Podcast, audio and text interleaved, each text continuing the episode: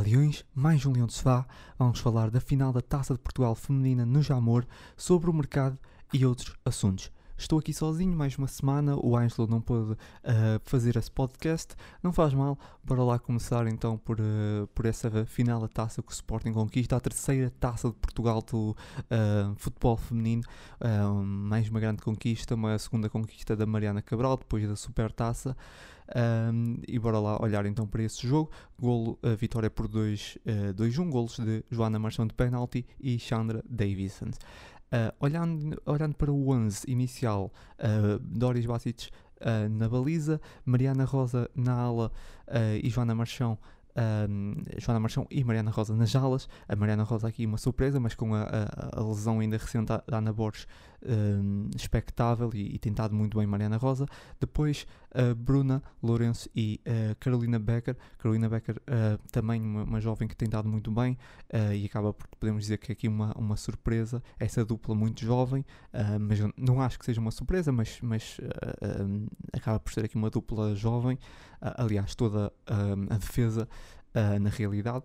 No, e depois podemos dizer que a maior surpresa é mesmo a introdução de, de Vera Cid no meio-campo, com Fátima Pinto a capitã, Andrea Jacinto. Uh, e Brenda Pérez na frente, Chandra Davison, uh, Chandra Davison, assim é que é, e Diana Silva.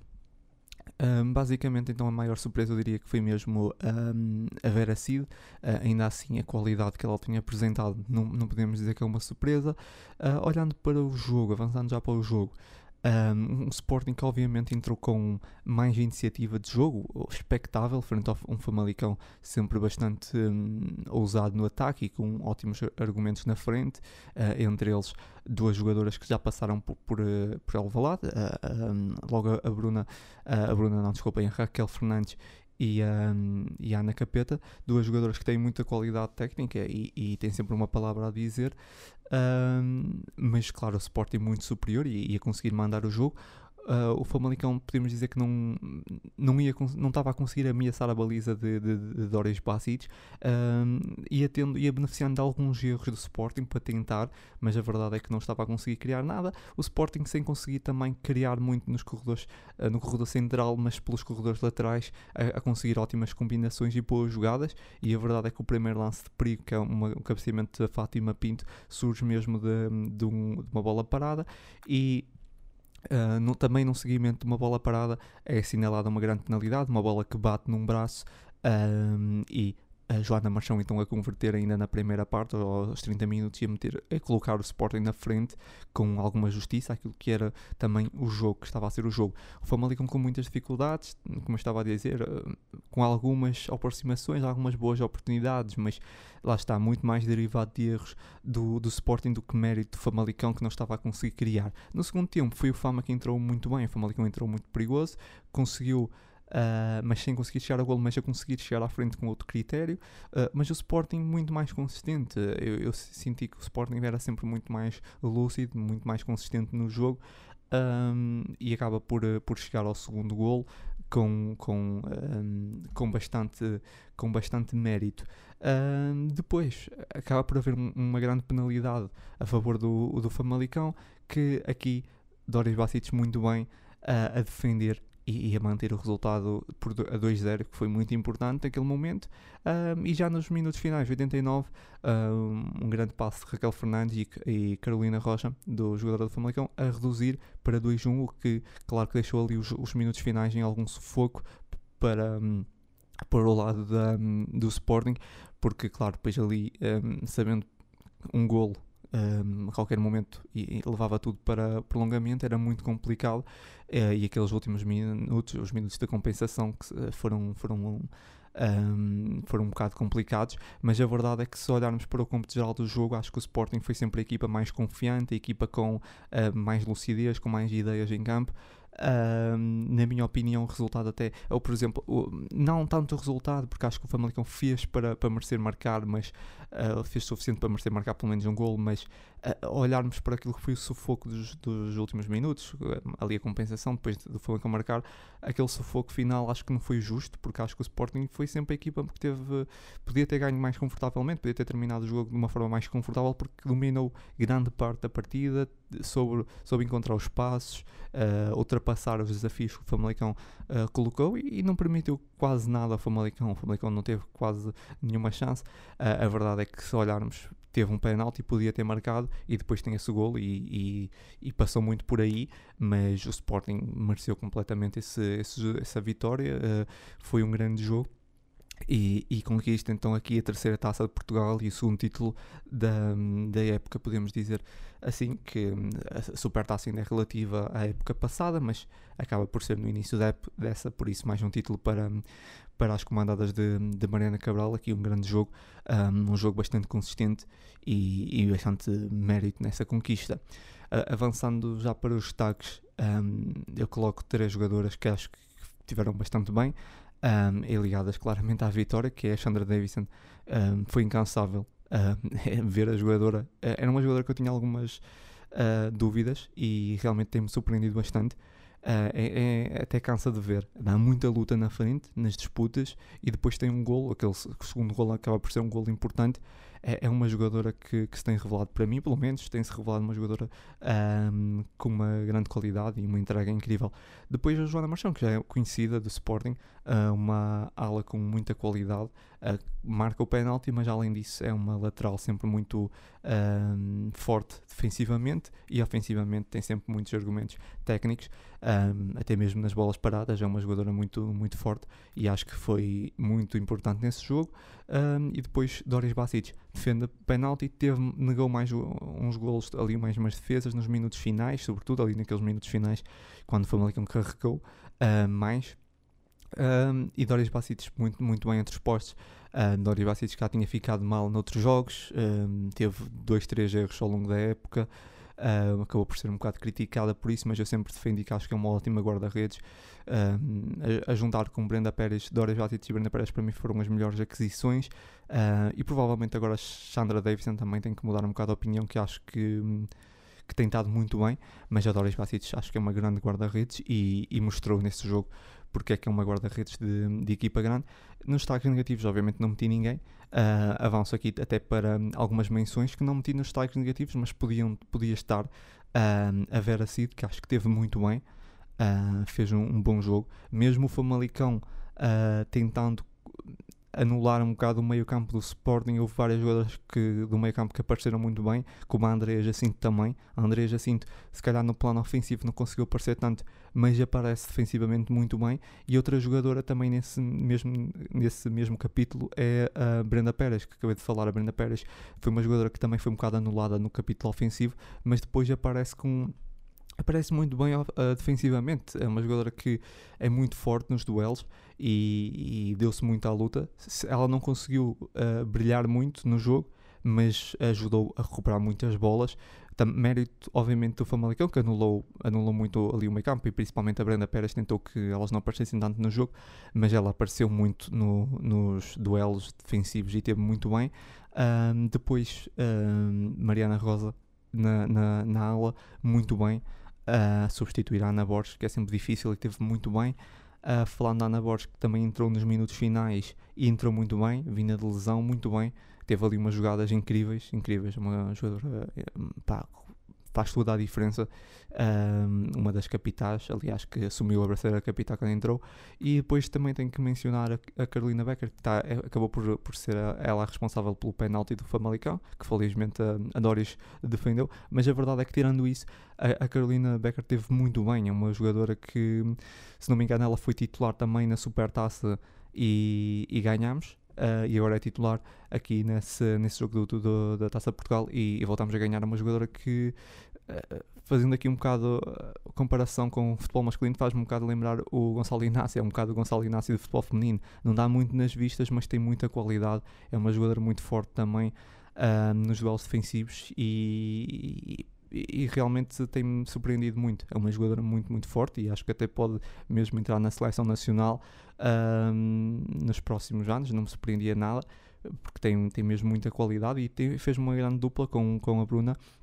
Gostei bastante, gostei bastante da, da Carolina Becker uh, nesse jogo e, e noutros jogos que já tinha visto, mas nesse jogo gostei bastante, mesmo com um penalti, mesmo tendo cometido aquele penalti, acho que foi um grande jogo da, da Carolina Becker basicamente são essas as menções. Também, dar uma, também tenho que dar uma menção à capitã nesse jogo. Começou como capitã, que foi a Fátima Pinto, que eu já critiquei várias vezes a Fátima Pinto e não posso uh, agora aproveitar para, para elogiar, que acho que fez um bom jogo. No Cultural fez um bom jogo, bastante consistente, bastante calma, uh, sendo a capitã de equipa. Gostei. Uh, de Fátima Pinto, por isso aproveitar para elogiar, não é, não é só criticar, porque sinto que já critiquei várias vezes a Fátima Pinto e, e aproveitar para, para elogiar um, essa, essa exibição da, da Fátima, porque acho que, acho que foi uma exibição consistente. Uh, um jogo que, ainda por cima, com a brasileira capital, pedia-se um, uma, uma jogadora ali, um, liderança ali no meio campo, com bastante serenidade, e acho que ela mostrou-se mostrou à altura. Uh, e gostei, por isso tenho que elogiar também a prestação de, de Fátima Pinto. Basicamente, isso, uh, um jogo onde Sporting entrou em campo com muitas jovens, muitas jovens, uma média de idade, não sei, mas certeza média de idades provavelmente a rondar os 20 ou 20 e pouco, não sei, mas com várias jogadoras muito jovens. Uh, tinha, falei da Vera C, 19, tinha a André Jacinto, 19, a Bruna Lourenço, 23, a Carolina Becker, 21, Mariana Rosa, 21, a Chandra Davidson, 24, a Diana Silva, já 26. Uh, muito. Uh, uma média de idades muito. Uh, Joana Marchão 25, ou seja, muito jovem, muito jovem, uh, uma equipa muito jovem, e se nós olharmos se calhar para a equipa do Famalicão até tinha jogadoras mais, uh, mais velhas, e depois também quase todas portuguesas, Uh, só não tínhamos só a Brenda Pérez, a Sandra e a Doris é que, é que, eram as únicas estrangeiras de resto portuguesas. E no banco também só tínhamos uma que era a Ciber, de resto tudo portuguesas. Uh, uma equipa que composta por 21 jogadoras portuguesas quase todas uh, muito novas. Um, por isso também acho que tem aqui muito mérito um, principalmente Mariana Cabral, que tem feito um trabalho incrível né, na introdução dessa juventude. E, e acho que a perspectiva de futuro, como eu tenho já falado várias vezes, mesmo quando perdemos outros jogos, que podemos estar a perder agora, no imediato, que as coisas não estão a correr tão bem, mas no futuro, com essa introdução, com esse trabalho na formação a introduzir essa juventude toda vai trazer frutos uh, num futuro, isso não tenho grandes dúvidas e, e tem que se dar esse, esse mérito porque provavelmente vamos olhar para a equipa do Famalicão e tem jogadoras até mais experientes, mais velhas, vi várias jogadoras lá que, que já eram mais conhecidas, que já vieram de outros campeonatos, ali no, na equipa do Famalicão, que é uma equipa recente também, uh, também é preciso dizer isso, mas tem ali jogadoras muito experientes. E depois olhamos para o Sporting que qualquer é o Sporting, que já tem mais, se calhar, mais alguns anos de, de, equipa de futebol feminino, mas com muitas jogadoras muito jovens. Por isso, há aqui um grande mérito da Mariana Cabral que, que fecha em beleza aqui a, a época e tenho a certeza que a próxima será, será mais difícil, mas será melhor que a Mariana Cabral vai fazer um, um grande trabalho. É uma treinadora que tem. Um, é a treinadora ideal para esse projeto. E, e, acho que também tenho aprendido com alguns erros. São umas vezes eu critiquei algum, aqui algumas coisas, alguma forma de jogar, ela também tem aprendido com os erros, tem se adaptado. Ela própria admitiu que errou em alguns momentos da época, eu acho que ela errou mesmo em algumas abordagens, por exemplo, contra o Benfica, sobretudo um, nesses últimos jogos, ou no último jogo, sobretudo, em que perdemos, que acaba por ser o jogo do campeonato, embora mesmo ganhássemos aquele jogo seria muito um, difícil, mas diria que Mariana Cabral errou em alguns jogos, um, mas esteve muito bem no geral e acho que hum, que, que, merece também os parabéns por, por esse ótimo trabalho que tem feito no, no futebol feminino e basicamente é isso. Um, a equipa de, de, futebol feminino está de parabéns, ótimo trabalho, uma equipa com muita juventude, um, merece sempre um, esses títulos e tenho a certeza que no futuro terá, terá muito mais.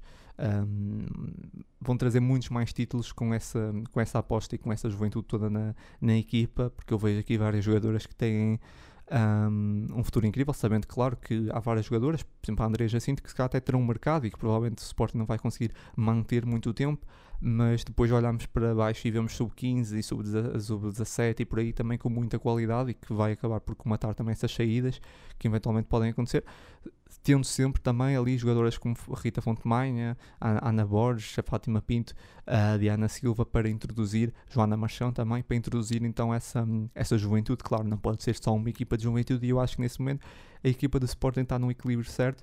Uh, é preciso maturar mais algumas ideias, porque um, fazendo isso, dando mais algum tempo para trabalhar mais alguns processos, eu acho que aqui o equilíbrio entre. Um, experiência e juventude está no ponto certo para nós conseguirmos conquistar mais títulos, sobretudo o título de campeão nacional.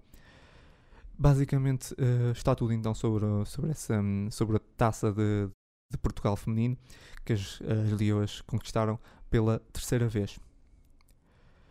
Entramos então no mercado. Mercado de sofá.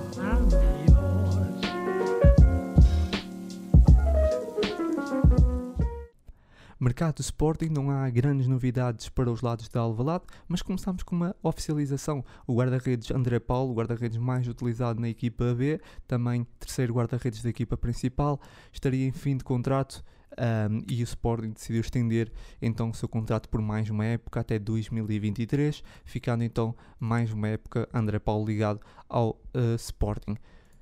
Ainda dentro de guarda-redes, João Virgínia não deve continuar em Alvalade. O Sporting uh, acabou por não conseguir chegar a um acordo com um, o Everton para um, estender mais um ano de empréstimo. O Sporting não estava uh, disponível para contratar o jogador. Em definitivo, queria mais um ano de empréstimo. Everton não se mostrou disponível e por isso uh, João Virgínia não deve continuar e o Sporting está no mercado um, atrás de um guarda-redes sobre guarda-redes, então, que o Sporting está um, atrás. Há um, há um interesse em uh, Franco Israel, guarda-redes de 22 anos, que nesse momento está no seu último ano de contrato com a Juventus. É o guarda-redes do Sub-23. Um, empréstimo não está em cima da mesa, o Sporting terá de contratar o jogador, sabendo que tem uh, várias equipas um, como concorrentes à contratação desse jovem guarda-redes, o Franco Israel, sobretudo equipas espanholas e italianas sobre, voltando atrás e falando um bocado sobre André, André Paulo, um, eu, eu, creio que a renovação de André Paulo era um, expectável porque um, o Sporting nesse momento não pode entrar em loucuras, uh, ir a, ao mercado buscar algum guarda-redes. André Paulo é o terceiro guarda-redes do Sporting um, e por isso faz todo o sentido renovar pelo menos por mais um ano. Não é uma renovação também uh, de 5 anos, não é uma renovação de 4 anos, é uma renovação apenas mais um ano.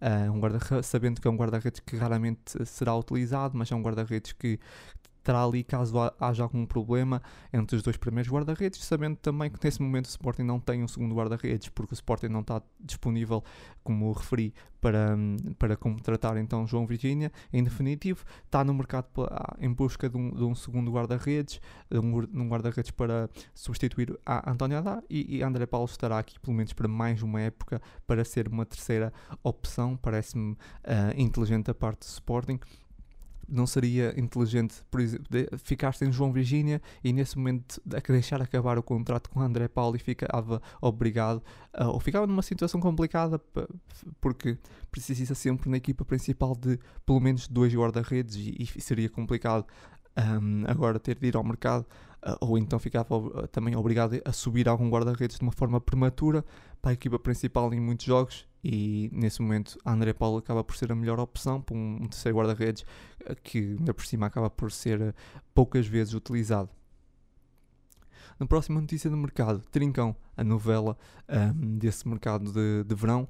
Um, Trincão está mais perto da Alvalade por empréstimo. Um, o Sporting está disposto a pagar a totalidade do salário, 1 milhão uh, e 200, uh, mas não quer pagar qualquer verba ou qualquer, qualquer verba imposta pelo um, Barcelona, algo que o Barcelona até ao momento exige.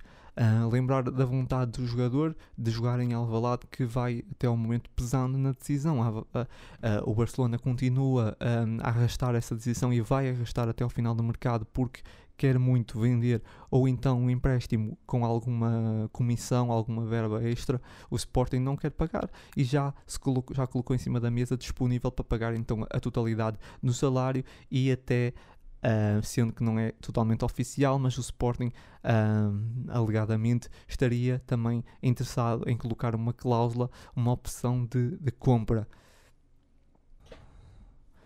foi um mercado mais tranquilo. Essa semana não há grandes novidades. Um, alguns rumores, mas basicamente foi isso. Não há grandes coisas. O Sporting muito em busca de, de guarda-redes nesse momento e continua com a novela Trincão.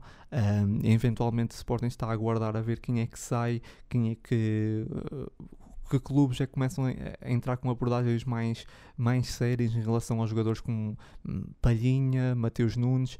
Uh, ouvimos algumas coisas, mas não há abordagens muito oficiais e o Sporting continua a aguardar. Uh, provavelmente só depois de vender algum, um, algum jogador de, titular é que uh, voltará a abordar o mercado, por isso basicamente será, será muito, nas próximas semanas será um mercado mais uh, tranquilo, provavelmente o Sporting, a não ser que haja aí alguma uh, abordagem por parte de um clube europeu a tentar levar um, um jogador dos titulares do Sporting. Vamos finalizar aqui o, o podcast um, dando a nota de, da saída do treinador de basquete Luís Magalhães, que anuncia então a sua saída um, e, é, e, é mais um fechar de, de, um ciclo. Agora no básico, tínhamos falado na altura de aqui há uns tempos do uh, Hockey Patins, que também estaria para fechar aí um ciclo não é? e precisava de uma renovação. E agora entra aqui no. bate aqui à porta também do, do basquetebol. Um, Luís, o Mr. Luís Magalhães, que fez um ótimo trabalho, aliás, excelente, eu diria, um, aqui na volta do basquete, campeão nacional, incrível, acho que não há, não há muito a dizer. O seu trabalho foi, foi brutal.